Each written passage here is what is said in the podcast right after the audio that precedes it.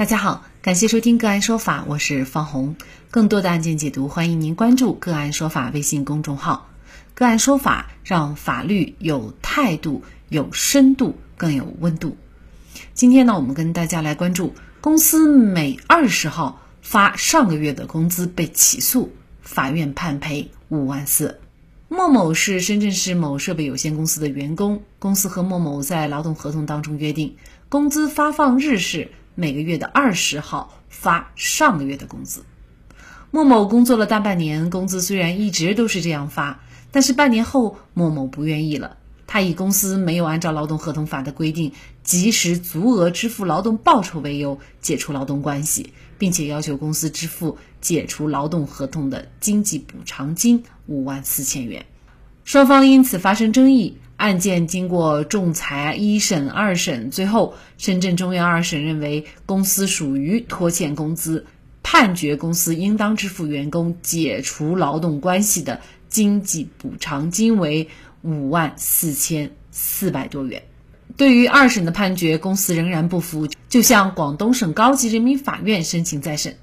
公司申请再审称。二审判决当中，关于拖欠发放工资的认定没有法律依据。莫某和公司签订的劳动合同合法有效，而且莫某也认可了工资发放日期是每个月的二十号，因此呢，公司并没有拖欠工资。目前很多的企业经营困难，工资发放很难及时到位。现行的深圳市员工工资支付条例关于结薪日期的规定，基本上是得不到落实的。二审判决无视企业的实际情况，做出了不利于促进劳动关系的判决，所以公司请求依法予以再审。公司在下个月的二十号发上个月的工资，这样的行为违法吗？劳动者因此提出辞职，还要赔偿经济补偿金吗？就这相关的法律问题，今天呢，我们就邀请。北京畅信律师事务所合伙人、执行主任、中国法律年鉴二零二零年度侵权责任法优秀律师苏宁和我们一起来聊一下。苏律师您好，主持人好，大家好。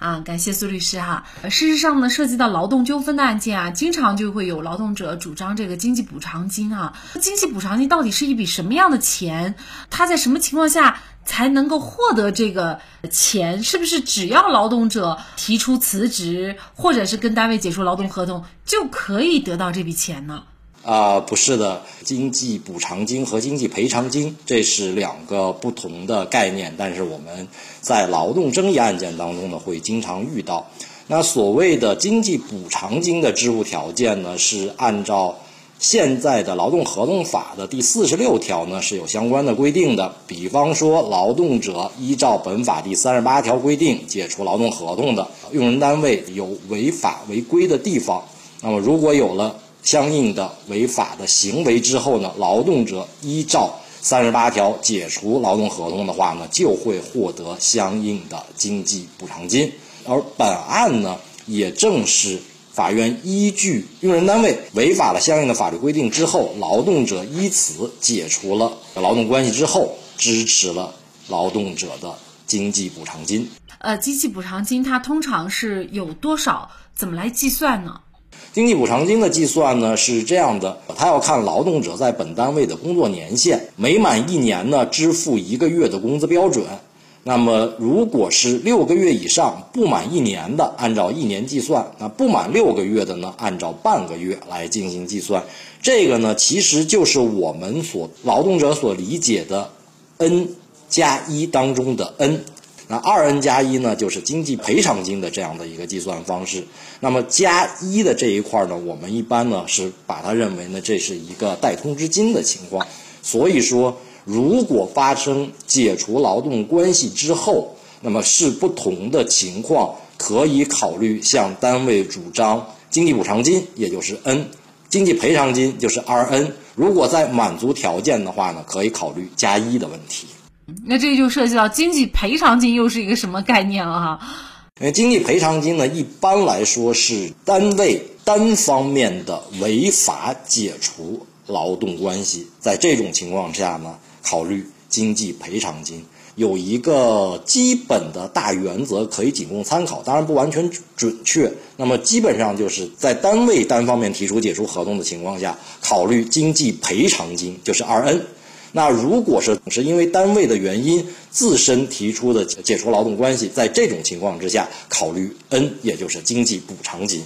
那这个补偿它数额远远的低于这个赔偿金啊，不管是哪一种金是赔偿还是补偿，那么其实是单位都是有一定的这个违法的或者是说其他的这种不合理的用工情况才可以主张的。如果单位不存在违法，可能这两种金都没有办法主张，是吗？是的，是的。如果说没有任何的这个违法行为，比方说就是正常的一个劳动合同到期，特别是单位提出了续签，然后劳动者本人呢没有同意续签，或者说是劳动者自己单方面的原因向公司提出离职，那在这种情况下，不管是经济补偿金还是经济赔偿金，肯定都是没有的。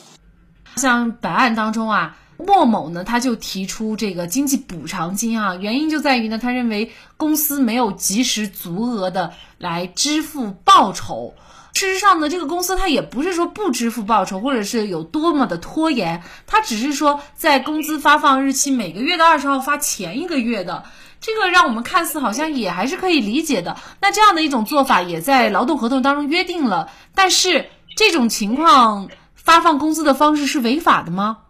事实上，劳动合同法当中呢，仅仅是规定了用人单位要依法及时足额的支付劳动报酬，而这个劳动报酬呢，是双方可以协商的，只要不违反法律规定，是可以可以生效的。但是本案当中，它的违法点在于，它发生在深圳地区。深圳地区呢，除了劳动合同法之外呢，它有一个深圳本地的深圳市员工工资支付条例。这个呢，可能各地都会有相应的支付条例，但这个条例呢，不是说每一个地方它的规定都是一致的。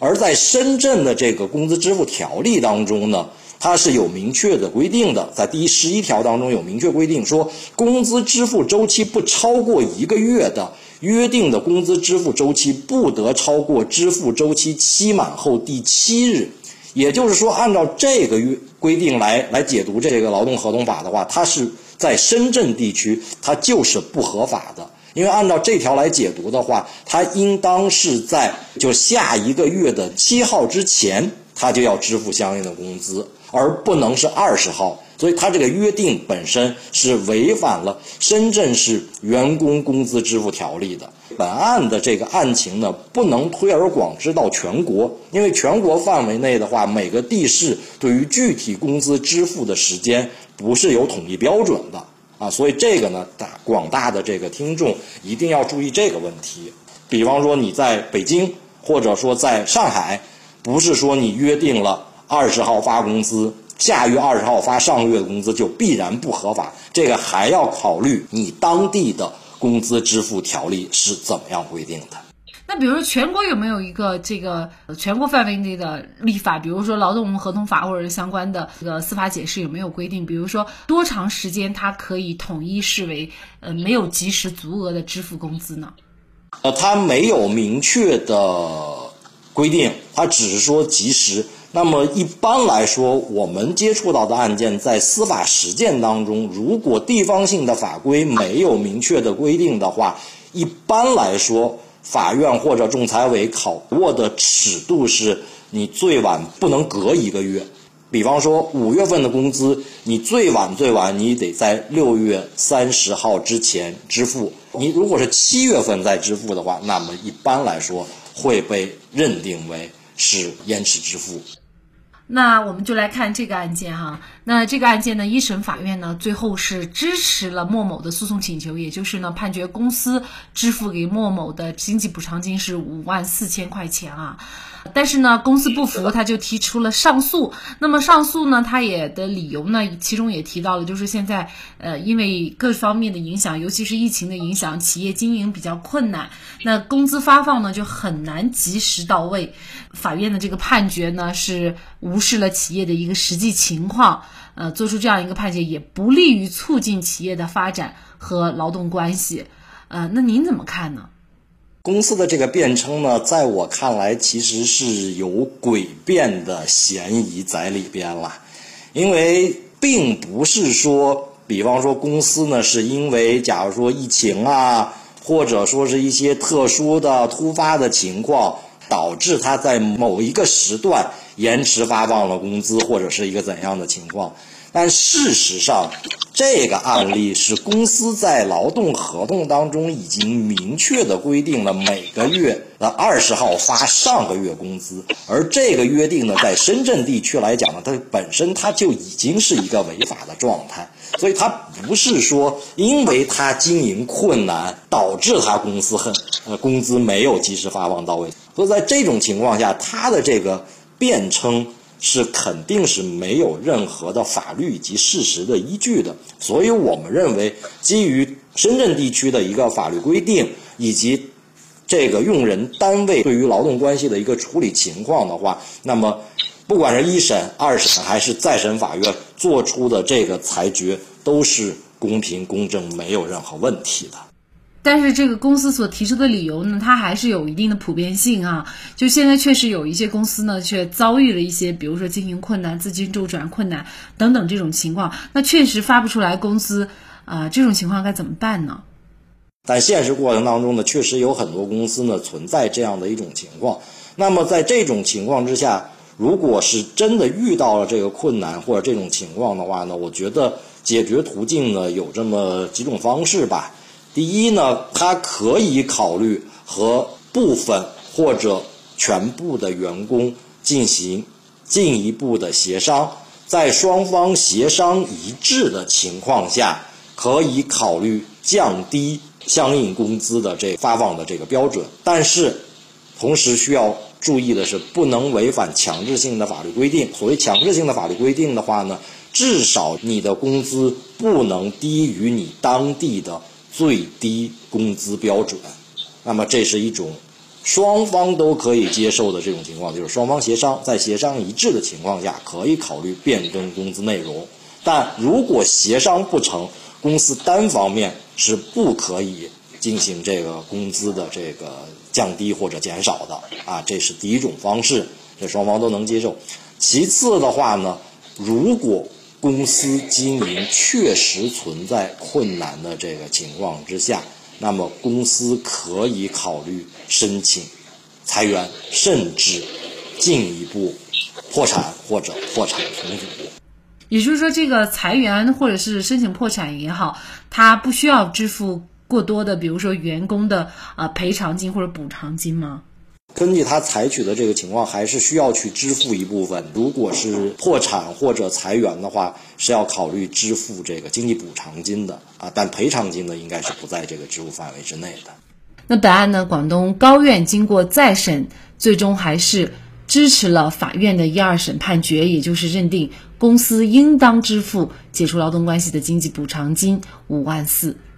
其实，在很多的情况下，我想劳动者和用人单位应该是同舟共济、共度难关的。所以，如果用人单位仅仅是因为经济困难暂时延长发工资，劳动者可以和用人单位共患难。当然，如果确实是用人单位恶意拖延，那我们就要拿起法律的武器来维权了。好，在这里再一次感谢北京畅信律师事务所合伙人、执行主任苏宁律师。